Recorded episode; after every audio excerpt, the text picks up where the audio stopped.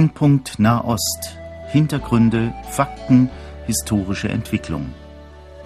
Horst Marquardt im Gespräch mit Johannes Gerloff, Korrespondent des christlichen Medienverbundes KEP, Jerusalem.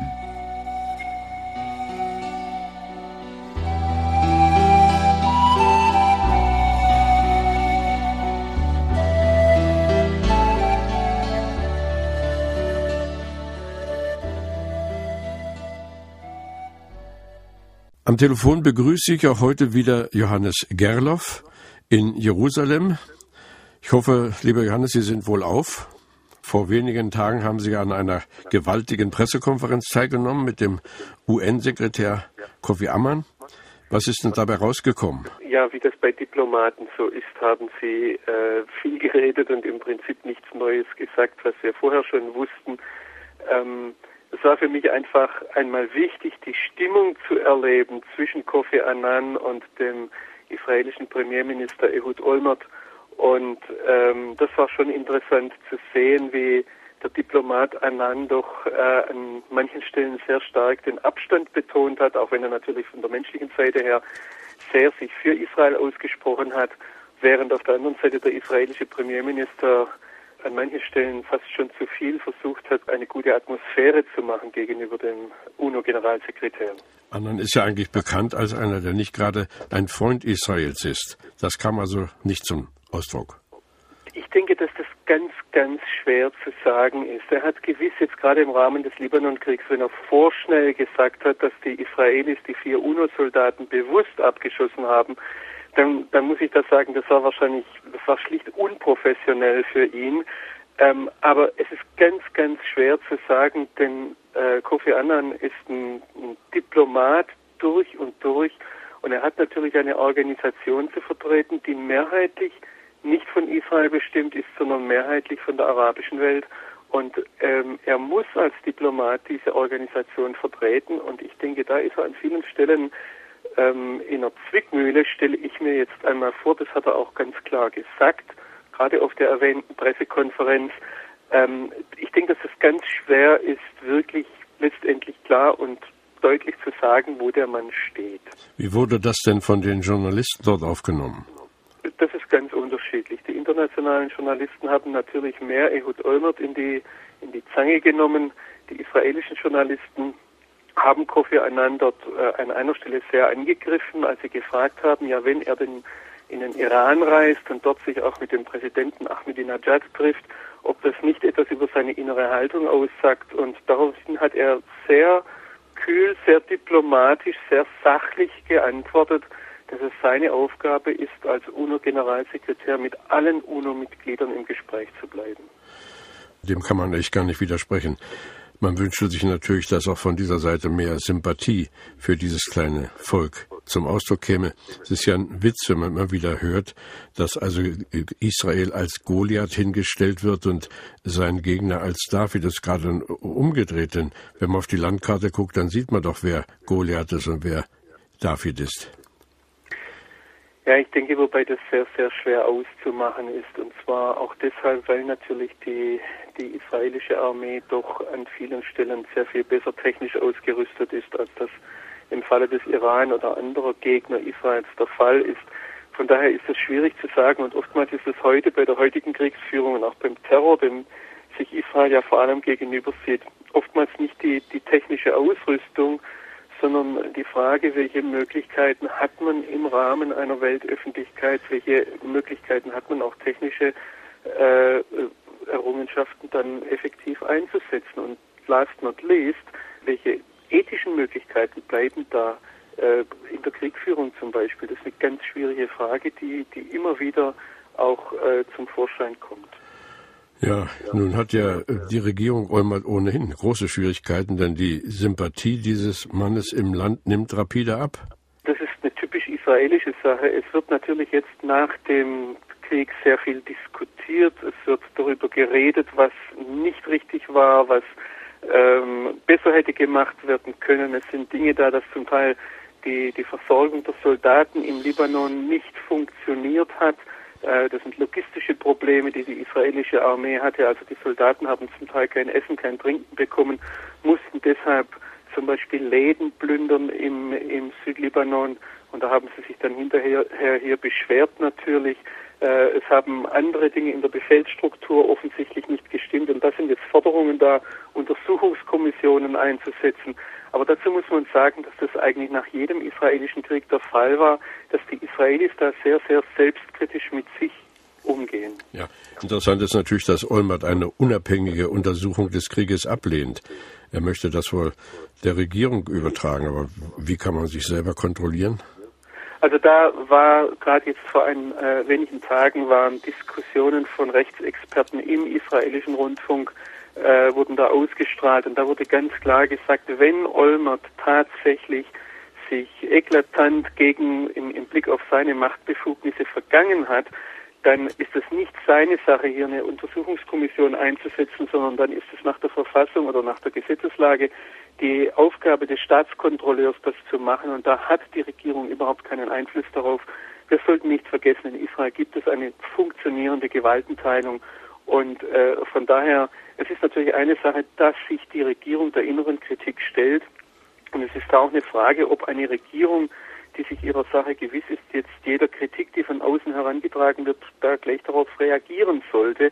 Ähm, wie vieles an diesem Krieg ist auch diese Sache im Moment noch sehr, sehr undurchsichtig und ich denke, wir müssen einfach noch warten, bis sich da noch mehr Staub gelegt Gab es ja bei Ausbruch dieses Krieges eine eigenartige oder erfreuliche Einstimmigkeit der verschiedenen Gruppen. Jetzt treten schon wieder die Friedens- und Protestgruppen auf. Wie weit reicht der Einfluss dieser Protestgruppen? Also die Friedensdemonstranten oder die Friedensaktivisten in Israel sind im Blick auf diesen Libanon-Krieg eine sehr, sehr kleine Gruppe. Es ist so, dass sogar eine große Mehrheit der israelischen Bevölkerung momentan nach einer der letzten Umfragen befürworten würde, dass Israel jetzt auch in Verletzung des Waffenstillstands den Sheikh Hassan Nasrallah umbringen sollte, wenn es dazu die Möglichkeit hätte, selbst wenn das bedeutete, dass der Krieg neu ausbricht. Also von daher im Blick auf die Hisbollah ist eine sehr große Einigkeit innerhalb der israelischen Bevölkerung da. Es sind Fragen der Führung. Es ist zum Beispiel die Frage, ob die israelische Armee hätte nicht viel härter durchgreifen sollen im Südlibanon, ob es tatsächlich nötig war, Soldaten in einen Häuserkampf zu verwickeln, anstatt die äh, Hochburgen der Hisbollah im Südlibanon einfach ähm, zu sprengen. Das sind die Diskussionen und eben, wie schon erwähnt, die Versorgungslage oder auch innerhalb der Be äh, Befehlsstruktur. Ähm, mir haben Soldaten selbst gesagt, die dort oben waren, dass sie ähm, nicht eine klare Zielvorgabe hatten für ihre Op Operationen. Das heißt, da hieß es nicht, jetzt erobern wir das und das Dorf, sondern es hieß, jetzt rücken wir vor und dann kam der Befehl, nein, wir rücken doch nicht vor, warten oder wieder Rückzug. Und es war da sehr viel Unsicherheit da. Und das ist die Kritik. Es ist nicht die Kritik im, äh, im Blick auf den Krieg grundsätzlich. Aber wenn man nun das so liest, was dort auch in Israel und auch äh, in den Nachbarländern veröffentlicht wird, dann könnte man ja doch den Eindruck gewinnen, diesen Krieg hat Israel verloren. Ich, ich las allerdings in einer Zeitschrift der nicht gewonnene Krieg. Es ist natürlich kein großer Unterschied, oder? Ich denke, ich habe gerade schon mal gesagt, es ist bei diesem Krieg ganz, ganz viel unklar. Ich möchte nur mal Beispiele bringen. Ich habe mit einem Kollegen gesprochen, der vor wenigen Tagen noch im Libanon war und der mir gesagt hat, dass weite Teile von Beirut überhaupt nicht zerstört sind. Es sind ganz klar die, die als Hisbollah-Hochboden bekannten Viertel Harat Reik und Dahir, die zerstört sind, wo ganze Straßenzüge eben von diesen sehr äh, sprengstoffstarken oder wie sagt man da, ähm, sehr effektiven Bomben der Israelis vollkommen zerstört sind. Aber weite Teile von Beirut geht das Leben ganz normal weiter. Das haben mir übrigens während des Krieges äh, deutsche Diplomaten gesagt, die dort waren und zwischen Beirut und Jerusalem hin und her gependelt sind. Ähm, also das ist eine Sache. Israel hat 15.000 Luftangriffe geflogen. Das heißt jetzt nicht, dass ich nicht jeden Toten furchtbar finde, aber dabei gab es bei 15.000 israelischen Luftangriffen nur 1.000 tote Libanesen. Das heißt, die israelische Luftwaffe, was die tatsächlich angegriffen hat, und man muss sich da auch die Kosten überlegen, die für die Israelis wichtig sind, ähm, die, die fliegen nicht einfach nur an Luftangriff und schießen in den Sand. Was da tatsächlich passiert ist, was tatsächlich bombardiert wurde, ich denke, da müssen wir abwarten, bis das klar wird. Eine weitere Sache ist, dass wir wissen, dass Israel im Rahmen dieses Krieges mehrere Operationen durchgeführt hat, tief im Libanon. Ein oder zwei dieser Operationen sind schiefgegangen und deshalb ans Licht gekommen, weil Soldaten ums Leben kamen oder Journalisten die israelischen Soldaten im Bekatal entdeckt haben. Aber auch da, was da im Hintergrund abgelaufen ist, ist ganz schwer zu sagen. Was jetzt interessant ist, ist, dass Sheikh Hassan Nasrallah eingestanden hat, also der Hisbollah-Chef, hat sich praktisch dafür entschuldigt, diesen Krieg provoziert zu haben. Erstens mal, Sheikh Hassan Nasrallah hat selbst zugestanden, dass er diesen Krieg provoziert hat. Das ist, denke ich, eine wichtige Sache, das festzuhalten. Und zweitens hat er in seinem ersten Interview gegenüber der, ähm, einem äh, unabhängigen libanesischen äh, Nachrichtensender gesagt, hätte ich gewusst, dass Israel so auf die Entführung von zwei Soldaten reagiert, hätte ich sie nicht entführt. Das heißt, Nasrallah hat sich selbst entschuldigt dafür und offen zugegeben, dass äh, er eigentlich diesen Krieg so nicht gewollt hat und dass er erstaunt war. In gewisser Weise gesteht er da eine Niederlage ein und ich denke, wir müssen im Blick auf das Gesamtbild noch warten, ob Israel diesen ja. Krieg gewonnen oder verloren hat. Davon hört man hier natürlich nichts, sondern es wird eher der Eindruck erweckt, dass die Hisbollah ungebrochen ist und auch gar nicht bereit ist, sich entwaffnen zu lassen. Höchstens, so kann man lesen, von den libanesischen Truppen. Aber das haben die bisher nicht geschafft. Wie, sollen sie es jetzt schaffen? Ich denke, was noch eine wichtige Sache ist, die israelische Nachrichtendienste sagen, dass nämlich die Hisbollah Kriegsmaterial, schweres Kriegsmaterial von den Sheba-Farmen abzieht. Das ist ganz im Norden von Israel ein Gebiet am Fuß des Hermonberges, ein Gebiet, das die, die Libanesen für sich beanspruchen, das Israel aber äh, ähm, noch festhält, und zwar deshalb, weil es auf der israelischen Seite oder auf der syrischen Seite der UNO, von der UNO festgelegten Grenze liegt. Und das Interessante ist jetzt, dass Israelis beobachten, dass die Hisbollah sich von dort zurückzieht. Sollte das stimmen, dann tut sich dort im Libanon offensichtlich doch etwas, sodass mhm. dieser Krieg nicht so verloren aussieht, wie wir vielleicht manchmal den Eindruck haben. Ja, sehr, sehr schön. Vielleicht noch eine Sache an diesem Punkt. Ehud Olmert, der israelische Premierminister, hat zusammen mit Kofi Annan betont, dass eine Bedingung der UNO-Resolution 1701, die ja diesen Krieg zu einem Ende gebracht hat oder zu einem vorläufigen Ende gebracht hat, ähm, dass eine dieser, äh, in, innerhalb dieser UNO-Resolution die bedingungslose, und ich zitiere jetzt äh, Ehud Olmert, die bedingungslose Freilassung der israelischen Soldaten ähm, beinhaltet ist. Sollte das tatsächlich zustande kommen, dann wäre das natürlich auch ein israelischer Erfolg. Interessant ist, dass Ehud Olmert das jetzt noch so betont, ähm, obwohl, wenn, wenn aus seiner Sicht der Krieg verloren wäre, äh, dann wäre es wohl besser, er würde jetzt gleich schon von einem Gefangenenaustausch reden, aber er hat geredet von einer bedingungslosen Entlassung der beiden Soldaten. Ja, nur äh, wollen wir hoffen, dass das wirklich bald über die Bühne geht. Deutsche Politiker äh, haben in den letzten Tagen immer wieder über den Nahen Osten gesprochen, über ihre Aufgabe. Manche trauen also der deutschen Vermittlung eine Menge zu. Wie sieht man das denn in Israel? In äh, Israel ist es äh, die offizielle Regierungslinie nach wie vor so, dass man mit der Hisbollah nicht verhandelt und die beiden Soldaten sind bislang nicht der libanesischen Regierung übergeben. Von daher, ähm, das haben mir übrigens auch deutsche Diplomaten so gesagt, äh, dass sie nicht verhandeln, äh, dass sie nicht vermitteln können, wenn sie nicht um eine Vermittlung gebeten werden. Was im Hintergrund natürlich abläuft, ist, äh, ist eine andere Frage. Ich denke aber, dass da auch sehr viel Medienspekulation da ist und natürlich sagen auch hier Experten letztendlich wird es auf einen Gefangenenaustausch herauslaufen. Die Frage ist, wie hoch der Preis ist. Aber ich möchte ganz klar sagen, im Moment ist das alles äh, Spekulation. Das ist Spekulation, die kann sich in den nächsten Stunden, Tagen, Wochen ganz schnell verändern. Da müssen wir ganz nüchtern sein. Äh, die kann die eine, die, die Spekulationen können sich bewahrheiten, sie können sich aber auch als falsch herausstellen. Ja, Johannes, Sie haben ja gar keine leichte Aufgabe, uns das nun alles so zu vermitteln. Auch die Wellen gehen hoch, auch wenn man hier Leserbriefe studiert in den verschiedenen Zeitungen. Manchmal tut einem das von Herzen weh, die Sympathie gegenüber Israel scheint abzunehmen.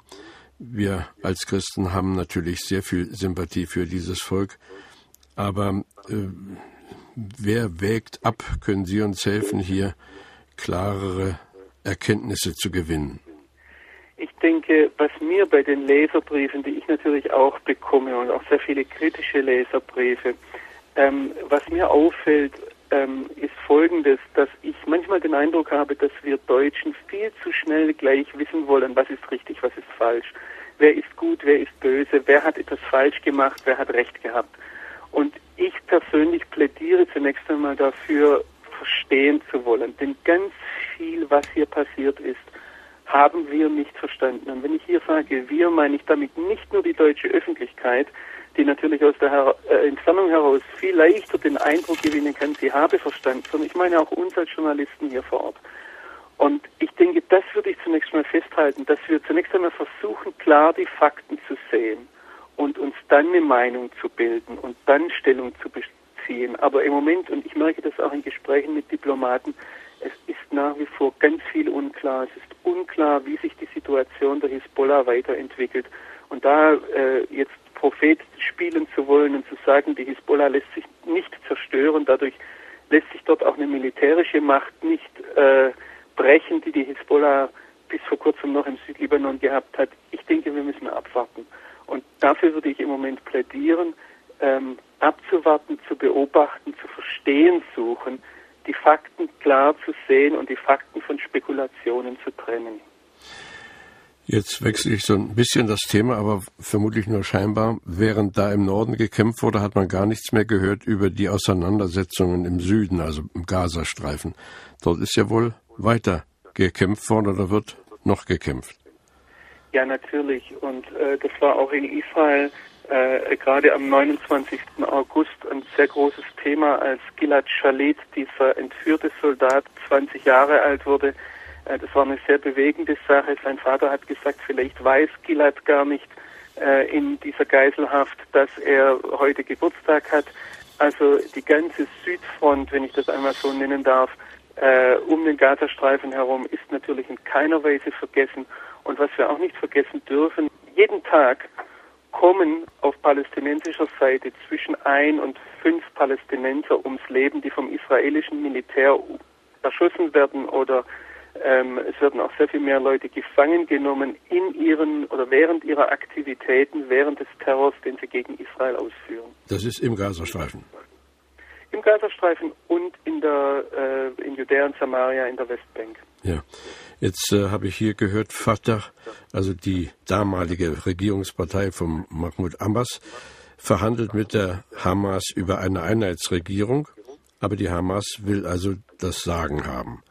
Wie weit ist das denn und wie hat das Auswirkungen auf Israel? Ähm, in Israel beobachtet man das Ganze mit, mit sehr viel Abstand.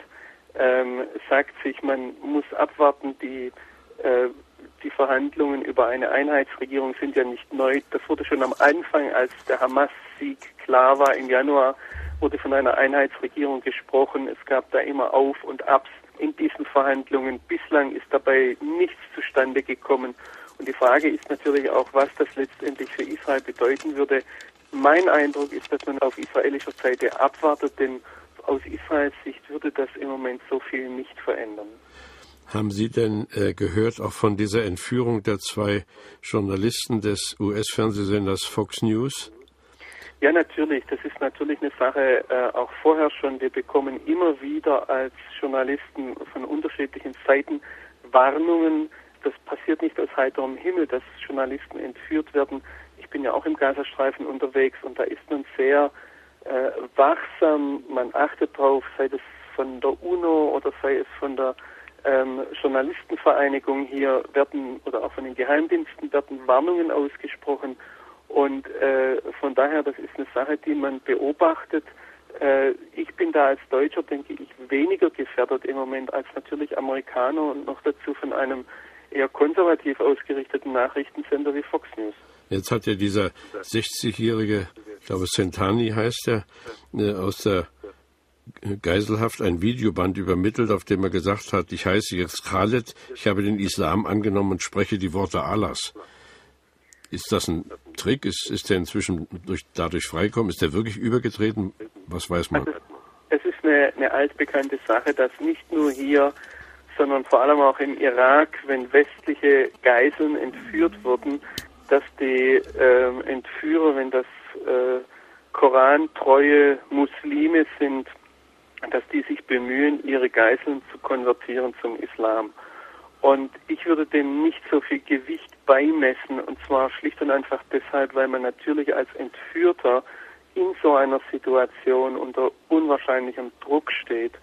Und äh, ich vermute, dass da mancher sehr vieles in eine laufende Videokamera hineinsagen würde, äh, die ihm seine ja. Führer unter die Nase halten. Sind die inzwischen wieder frei?